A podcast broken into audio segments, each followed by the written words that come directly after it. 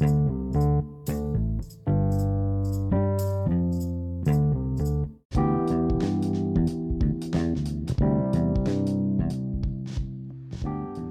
dia!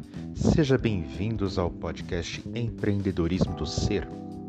Aqui quem fala com vocês é Luciano e nós estamos apresentando mais um episódio de Filosofia nos Negócios. E no podcast de hoje nós vamos falar um pouquinho sobre as quatro tipos, os quatro tipos de crenças.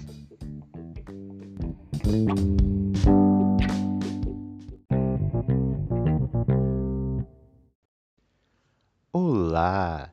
Hoje nós vamos falar sobre um ponto que geralmente o empreendedor não costuma é, analisar, porque geralmente ele está olhando para a parte externa de tudo aquilo que ele está construindo e ele muitas vezes não olha para a parte interna, que é o que está motivando tudo aquilo que ele está fazendo. E basicamente nós estamos falando de crenças. Quando eu falo de crenças aqui, deixando claro, não vou falar a respeito de crenças no sentido eh, religioso da palavra, mas sim no sentido que é tomado pela corrente filosófica do pragmatismo, que foi desenvolvida no século XIX e XX pelo filósofo americano Charles Sanders Peirce, nos Estados Unidos. E qual que é a teoria da crença que ele tem? A primeira coisa que é muito importante a gente saber é que crença é tudo aquilo que nos prepara para agir de uma certa maneira. Ou seja, se hoje você olha para o jornal e diz lá que vai cair uma enorme tempestade e que vai ter uma queda de temperatura gigantesca e você precisa sair da sua casa, se você acreditar nisso, isso mudará o seu modo de agir, vai mudar o seu planejamento. Você vai preparar aí todo o material de, de frio, preparando-se para o frio, preparando-se para tempestades, e aí você vai sair. Né? E se de repente né, a previsão do tempo falha, você vai sentir que foi logrado, que foi enganado. Por quê? Porque você se preparou para agir em conformidade com aquela crença. E, portanto, nós precisamos estar muito atentos a isso. Porque muitas das apostas que você faz, elas são focadas, elas são orientadas, elas são justificadas pelas crenças prévias que você tem. Né? Então vamos supor que, que você aposta em um determinado empreendimento. Você vê pessoas falarem, né? a gente às vezes vê é, nas redes sociais as pessoas falando: veja, é, eu fiz aí uh, eh, 500 mil em duas semanas, ganhe 5 mil por dia. E quando você vai ver esses conteúdos, eles têm todo um embasamento que te faz crer. Né? Eles preparam ali uma determinada crença de que se você fizer os passos 1, 2 e 3, os passos A, B ou C, você conseguirá chegar no mesmo resultado ou até mais.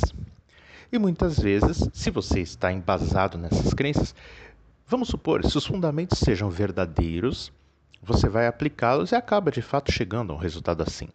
Só que muitas vezes você não acaba obtendo esses resultados por um motivo ou por outro. Ou porque os passos, na verdade, eram apenas uma jogada de marketing, né? Uh, ou porque parte das estruturas não foram apresentadas, né? E, e, você não está sabendo que existem essas outras partes, então você acaba não obtendo os mesmos resultados e você se frustra.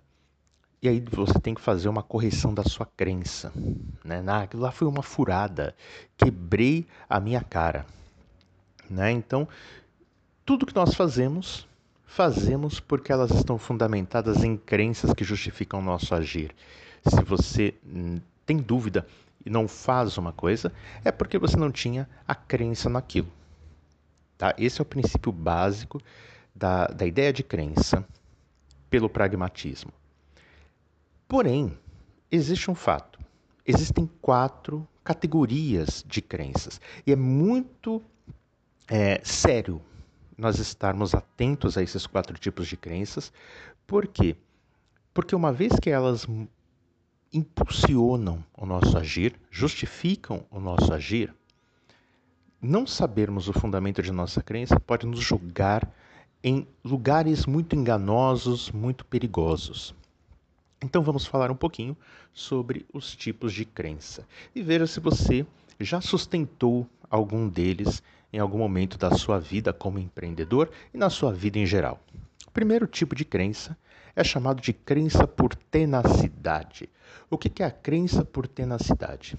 Nesse tipo de crença, não existe um motivo muito claro para você sustentar aquela crença, exceto o fato de que você é apaixonado por ela, de que você realmente a sustenta, de que você se identificou com ela por algum motivo e a partir daí você a sustenta vorazmente né? e, portanto, você a defende, você a defende a todo custo.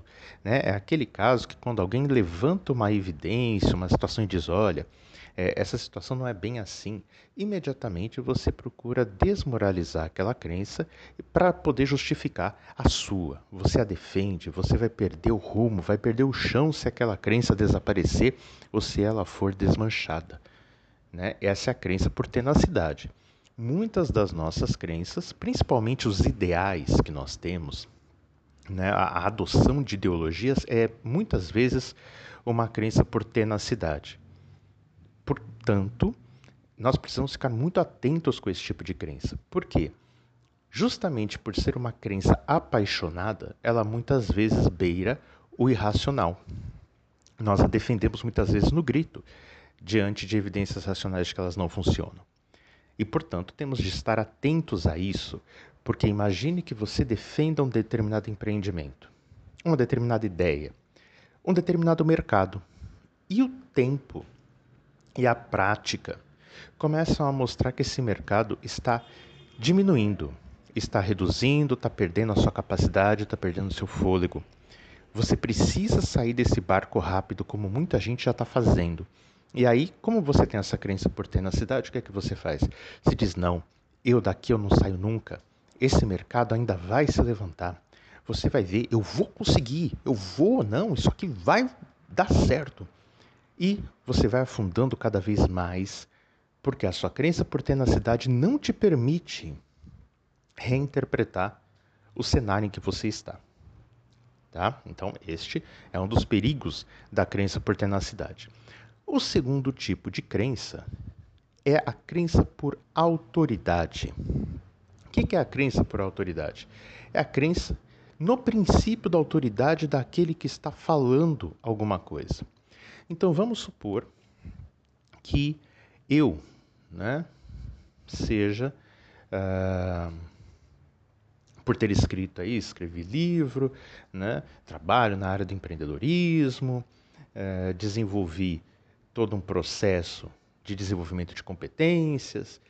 Então, isso vai gerando aí um, um certo repertório e vamos supor que eu me torne hiperconhecido e apareça em todas as mídias e de repente eu pego e digo, olha, o mercado de moedas é, artificiais criadas por pequenos grupos é o futuro do mercado das moedas, é o futuro do mercado dos valores. E, portanto, o ideal é que você comece a adotar a venda de produtos por moedas simbólicas. Isso é, é uma loucura, né? É uma loucura, porque eu estou defendendo o uso de moedas sem lastro, sem vínculo, e inclusive sem nenhum protocolo mais sério como a gente tem na, na, nas criptomoedas, né? Eu começo a defender isso. É quase como se eu defendesse uma troca de figurinhas para valer para qualquer tipo de negociação. É quase como se eu estivesse defendendo um modelo de mediação que visa substituir um tipo de escambo, mas que o, o meio em si não tem valor nenhum, só subjetivo. Mas eu sou uma figura de autoridade, né? Tenho ali um princípio, sou conhecido, sou famoso, não sei o quê. Você ouve isso e diz: Ah, não, se esse cara está falando, eu vou fazer.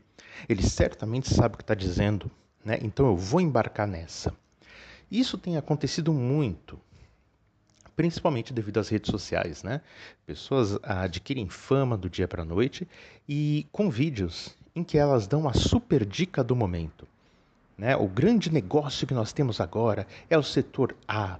O grande negócio agora é o setor B. Você precisa entrar aqui, você vai fazer milhões aqui. Entre no marketing digital fazendo isto. Esses três passos são o segredo do seu sucesso. Bom, aí a pessoa de fato, ela se tornou famosa por causa das redes sociais. E aí o que, que ocorre? Lá vai você, imbuído por esse princípio de autoridade, você tem a firme crença de que essa pessoa está correta. Por quê? Porque alguém que chegou onde ela chegou não pode estar errando sobre isso, né? Ah, ele não vai arriscar o pescoço dele falando uma besteira dessa, né? Então isso aí tem fundamento. Mas você sabe qual é o fundamento? Não, você não sabe. O seu fundamento é aquela pessoa que está falando. Né? É como se o simples fato dela abrir a boca e falar fosse o fundamento. E aí, lá vai você, sem investigar absolutamente nada, adotar aquela crença e investir todas as suas fichas nela é aquele caso em que a pessoa muito, abre vários negócios, né? É, cada vez que a gente encontra a pessoa, ela está num negócio novo. Por quê? Porque ela ouviu alguém muito importante falar tal coisa e lá está ela pulando naquele outro galho. Mais um tipo de crença que nós temos que ficar atentos, né? Porque ela pode ser perigosa. E muitas vezes a pessoa que tem lá a autoridade não é que ela está mentindo, mas acontece que aquele setor muitas vezes era frágil, era volátil, estava funcionando muito bem para ela por causa de uma série de requisitos que ela nem sabia às vezes que eram necessários, porque ela já tem. E aí você entrou no negócio, não desenvolveu os requisitos porque nem sabia que era necessário e perdeu. Né? Então, muito cuidado com isso. Terceiro tipo de crença é chamada de crença a priori. O que é uma crença a priori? É uma crença mais racionalizada, é um tipo de crença por gosto.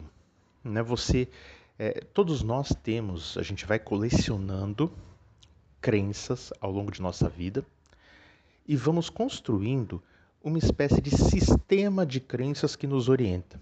Então, as crenças que você tem é meio que uma coleçãozinha de várias crenças que são compatíveis entre si. Uma reforça a outra e assim você vai ganhando solidez naquilo que você faz. Então, existe uma coerência nas crenças que nós adotamos. São crenças que geralmente dão suporte para outras crenças que nós temos, que reforçam crenças que nós possuímos, e assim a gente se sente mais seguro para agir. A crença priori, portanto, ela não vai avaliar o impacto daquela crença, a veracidade daquela crença, a, a própria, as consequências práticas da, da aplicação daquela crença. Ela vai verificar se aquela crença se encaixa no seu sistema de crenças. Olha, essa crença aqui, ah, boa, bonita, gostei da estrutura dela. Ela reforça já as crenças que eu tenho. Então eu vou adotá-la. Nossa, essa crença aqui ela preenche uma lacuna no meu sistema de crenças. Vou puxar ela para minha coleção. Isso aqui é uma carta boa para eu jogar quando alguém vier com um argumento contra o que eu estou fazendo. E muitas vezes a gente adota crenças pura e simplesmente por gosto, por afinidade com as crenças que nós já temos. Né? E isso é perigoso. Por que, que é perigoso? Porque basicamente é parecido com aquele sistema de algoritmos que a gente tem hoje. Né? Se você escreve lá no, no buscador é, peixe, pescaria, vara de pescar, Passa um tempo, você começa a receber só coisas da área de pescaria. Parece que o universo todo ficou reduzido só a peixes na sua vida. Você fala, nossa, o que, que aconteceu? Agora todo mundo só fala em pescaria e peixe, né? em esportes aquáticos. É, e não, não é que de repente todo mundo só fala isso. É que os algoritmos entenderam que isso é o que você mais gosta. Então eles começam a dar preferência para essas informações para você. Quando você cria, quando você constrói crenças a priori, o que você está fazendo é o papel desse algoritmo. Né? Vem uma crença que se choca com alguma crença que você tem, ah, essa crença não serve. Vem uma crença que reforça o que você já tem, opa, essa crença é boa para mim.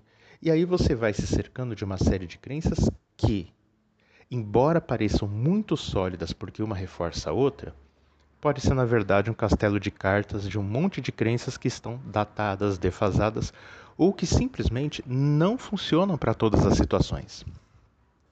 Por isso, a gente tem que estar sempre aberto para a revisão do nosso entendimento. Porque senão, nós vamos construindo castelos, muralhas de crenças para nos defender e para atacar, e para defender ideias que a gente tenha de negócios, de empreendimentos, e a gente vai construindo aquilo e vamos e quando alguém vem falar, você já fica tudo blindado contra outros argumentos e não avalia as ideias ou as crenças que podem confrontar os seus investimentos. E é sempre importante fazermos isso, porque não existe nada pior do que uma torre sendo derrubada da noite para o dia pela força da realidade, pela força dos fatos. E é o que nós muitas vezes vemos. Né? Existem muitos investidores é, da área de ações ali que ficam. É, que a ideia deles é, é surfar na onda. Né? Eles ficam sempre procurando o market timing, né? ou seja, qual é o momento certo para vender. E quando você adota, por exemplo, uma postura assim, você está com um sistema de crenças é, que existe, você tem que estar continuamente olhando e revisando uh, o sistema de crenças de quando eu defino, quais são os critérios em que eu posso definir o momento certo para vender algo. E a verdade é que não há um padrão, né, uma padronização para você definir isso. Porém, muitas pessoas defendem. E o que, que nós muitas vezes vemos? Hoje a pessoa pegou e comprou um carro. Amanhã a pessoa está tendo que vender o carro porque perdeu tudo. Ela usou a mesma estratégia para tudo e não fez uma revisão do seu entendimento porque ela estava blindada. E aí a gente vê esses fluxos malucos e a pessoa não entende. Aí ela fala, ah, é assim mesmo. Né? Isso, e aí ela começa a projetar a culpa em outras coisas, porque afinal de contas o sistema de crenças dela ficou inviolável. E por fim, o último modelo de crença que é a chamada crença científica. Crença científica não é a crença dos cientistas. Tá? Muitas pessoas confundem isso. Crença científica é a crença que é construída como resultado de um processo. Que processo é esse? É a crença que ela vem como resultado de, primeiro, observar, segundo, analisar e definir, terceiro, levantar hipóteses, 4. Testar hipóteses. 5. Tirar conclusões e fazer questionamentos. E aí o resultado disso é uma crença que está pronta para ser revisada, né, mediante os próprios questionamentos. Uma crença científica, portanto, ela vem como resultado de levantamento de hipóteses, de observação do cenário, ela se adequa ao contexto, ela sempre vai ter um certo caráter provisório mas ela funciona mediante os testes em vários contextos. Ah, apareceu uma situação nova, vamos ver se essa crença vai funcionar ali. Então eu faço questionamentos, observo esse novo cenário, é, levanto, né, defino ali o que, que existe aqui, quais são as características, que hipóteses podem funcionar. Será que aquelas velhas hipóteses funcionam? Vamos testar testamos que resultados que a gente teve. Olha, também se aplica aqui. Legal, então adotamos. Portanto, o tipo de crença científica ele é um dos mais difíceis de serem sustentados. Por quê? Porque ele é difícil de aplicar. Os outros têm atalhos, né? Você adotar uma crença apaixonadamente é um super atalho. Né? Você simplesmente se jogou nela. Você seguir uma autoridade, você não tem que fazer esse processo. Não, se o cara falou é porque você já pressupõe que o cara fez esse processo quando ele adota uma crença. E aí você segue o cara. Né? E, e, e isso é um erro. Você não está assumindo o protagonismo da investigação e geração de crenças. E é muito importante que você faça isso. Para que não aconteça que os outros três modelos de crença deixem você cego diante dos fatos, cego diante do contexto de vida. A vida não é estável. Ela é mudança, ela é transformação. Portanto, suas crenças elas só são estáveis se elas forem suficientemente abrangentes para cobrir um grande número de situações. E ainda assim, é muito difícil uma crença que seja universalizante. Sempre pode haver uma situação que desafie suas crenças. E, portanto, você tem que estar preparado para sair de um estado de crença e entrar em um estado de dúvida. É por isso que o questionar ele é parte do processo da crença científica. É o momento em que você se coloca sistematicamente a dúvida. Será que isto funcionará aqui? Será que essa crença vai dar certo aqui? Isso é um teste. É o teste da crença. E nós temos que estar sempre preparados para trabalhar dessa forma. É uma ilusão que o mundo seja estável. É uma ilusão que suas crenças resolvam todos os problemas do mundo em que você vive.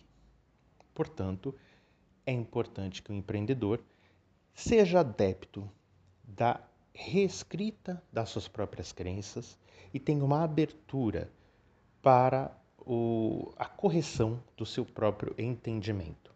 Isso vai ajudar você a ser um empreendedor melhor, a ser mais dinâmico, a ser mais integrado e principalmente, né, interagir com o meio em que você está significa ter essa mobilidade de entendimento para poder ter respostas rápidas. Não adianta você ter resposta rápida, mas ser uma resposta repetitiva e padrão conforme crenças que você adotou. A resposta rápida, ela também tem que ser uma resposta adaptativa.